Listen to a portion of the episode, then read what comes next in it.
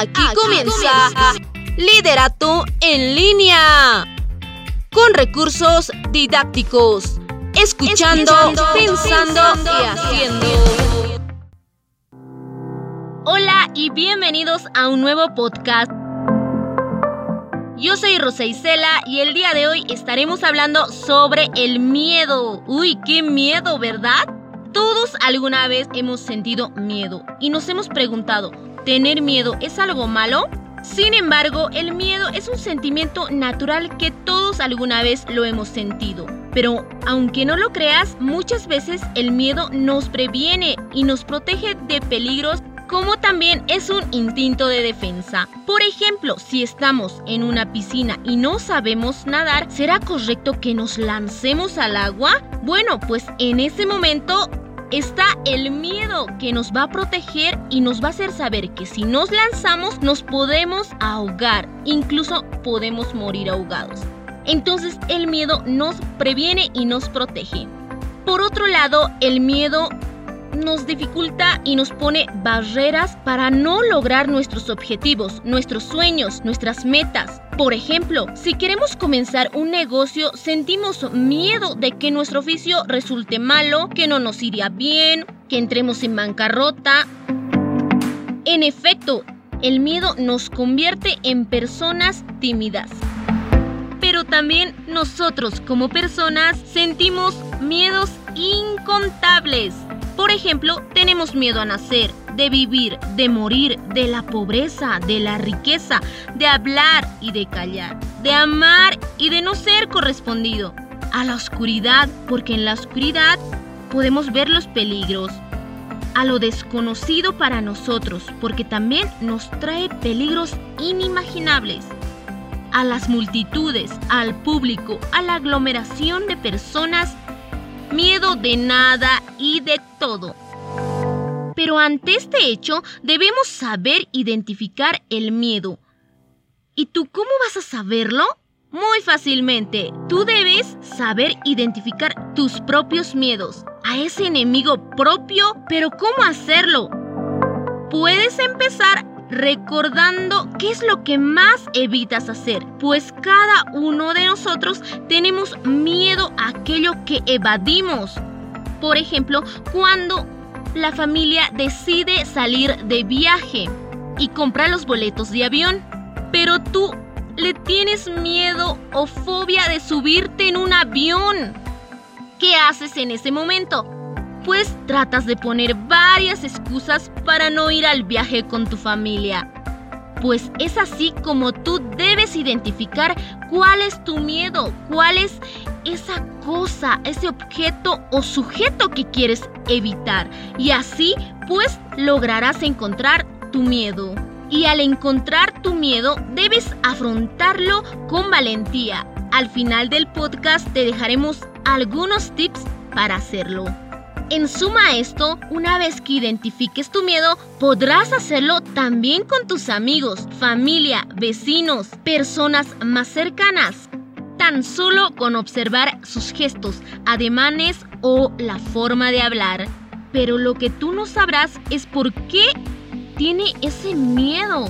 Puede que sea de que tuvo malas experiencias en el pasado, como también podría ser un miedo que viene desde que somos niños. En ese momento es donde se debe trabajar más el tema del miedo, porque posteriormente se vuelve una costumbre y eso va a ser aún más difícil de vencer, pero no imposible, porque recuerda que todos somos líderes y lideresas de nuestra vida. Y aquí a continuación te mostraré algunos indicadores del miedo en el momento de exponer en una clase o al momento de dar un discurso. Notarás una voz temblorosa o tartamudez por no controlar tus nervios. Se reseca la garganta. Temblor en brazos o piernas. Sudor en la cara por el calor que sube al rostro. Constantes silencios en la exposición porque la mente se queda en blanco a pesar que hayas estudiado mudo o callado, sin saber qué decir y si se recuerda de algo o de lo que iba a decir. Lo mezcla todo. y aún así se confunde y prefiere no decir nada. Todos esos sentimientos pensando en el qué dirán, si quedaré en ridículo, el que se rían de uno mismo, el que lo abucheen, el miedo a fracasar. Segundo indicador, en el momento de interactuar con las personas. Cobardía, la timidez. El miedo o la cobardía convierte a las personas en tímidas. También tenemos el orgullo, el sentido de inferioridad o baja autoestima. Tercer indicador, en el momento de realizar alguna actividad al persignarse o hacer la señal de la cruz o cualquier otro signo es demostrar miedo. Signo que busca alguna protección o la protección de algún ser divino o otro tipo de protección. Pero ¿por qué son provocados estos miedos al momento de hablar? Pues una persona no tiene miedo de hablar, a lo que tiene miedo es a lo que va a provocar en el público con lo que va a decir. Por ejemplo, miedo a las risas, a las burlas, a los abucheos, a los silbidos, a las habladuras. Estos sentimientos que muestra el público dañan y hieren a la persona en ocasiones, dan raíz a una baja autoestima. Así que debemos tener mucho cuidado con este indicador. Bueno, también tenemos las consecuencias de sentir miedo para hablar. ¿Qué consecuencias tendrá o influirá? Podemos encontrar sin número de consecuencias o resultados de nuestro miedo, ya sea desde una simple oportunidad como la pérdida de una pareja, hasta el mayor éxito de tu vida, como un ascenso en el trabajo. El miedo impide a una persona a realizar actividades que le gustarían y lo harían más feliz, pero el miedo lo lleva a esa persona a que se aísle, a que se aleje de los demás. ¿Cómo prepararnos para vencer los obstáculos que produce el miedo? Hay una sola manera de perder el miedo al público y es afrontándolo, con algunas precauciones. Por ejemplo, si tenemos miedo al agua, el miedo se irá cuando entremos al agua y comencemos a chapotear y aprendiendo a nadar. Primero, en aguas bajas, con ayuda de un guía o un profesor. Del mismo modo, hay una sola forma de perder el miedo al público, y es comenzando a hablar frente a un público. Inicialmente puedes empezar con un público reducido y conocido como ser tu familia, tus amigos, tu novia, tus hermanitos, incluso tú solo. Con esta práctica constante, una y otra vez podrás posteriormente dirigirte a un público mucho mayor, a un público masivo. Y aquí algunos consejos para la preparación para hablar sin miedo frente al público. Tener una actitud mental positiva, la persona que va a salir al frente de una clase o de un escenario para situarse frente a su público, la persona debe estar motivado con pensamientos e ideas y acciones positivas. Por ejemplo, antes de dar un discurso o una exposición en una clase, el niño, el estudiante, el universitario deberá decir con seguridad las siguientes palabras.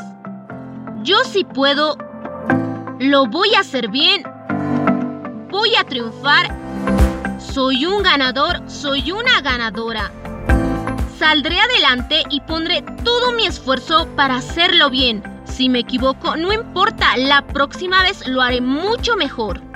Este tipo de actitud mental positiva va a dominar tu miedo y tu timidez, así podrás afrontar a tu público. En tal caso, debemos evitar pensamientos negativos. Los pensamientos negativos en la mente antes de salir a dar un discurso ante tu público hacen que la persona pierda valor para dirigirse a su auditorio. Es por eso que se debe suprimir, eliminar esos pensamientos negativos de la mente. ¿Cómo ser? Me voy a equivocar. Lo voy a hacer mal. Se van a reír de mí. Soy un perdedor soy una perdedora. Voy a fracasar. Con estas palabras, la persona se da por vencido sin ni siquiera haber intentado. Está dominado por su miedo y no tendrá una exposición, un discurso tranquilo, a gusto. Continuación, algunos tips para lograr una satisfactoria exposición o discurso frente a tu público. Practica tu exposición en casa, mejor si es frente a un espejo para ver tus expresiones, gestos, ademanes antes de dirigirte a tu público.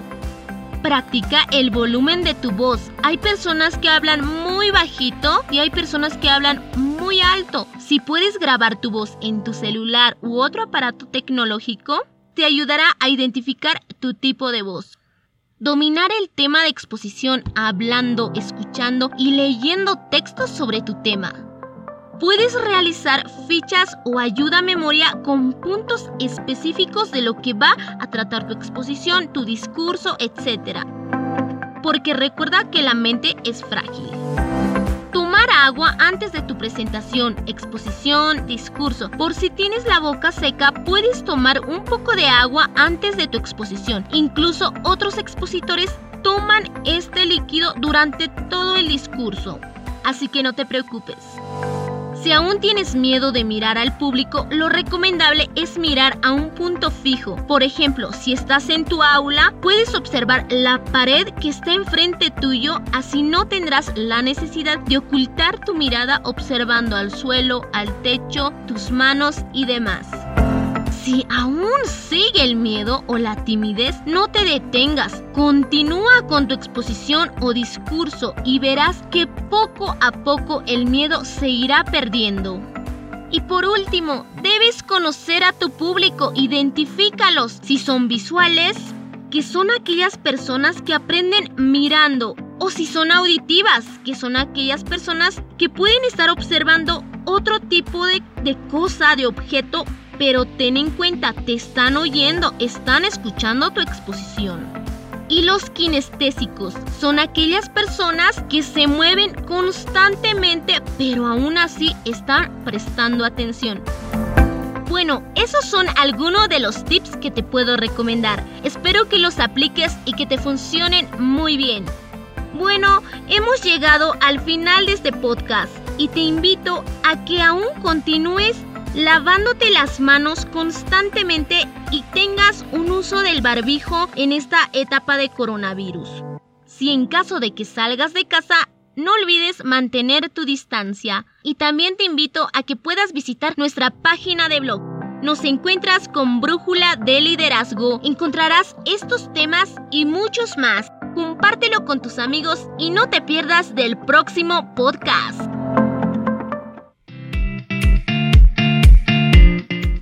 Liderato en línea. Con recursos didácticos. Escuchando, pensando y haciendo.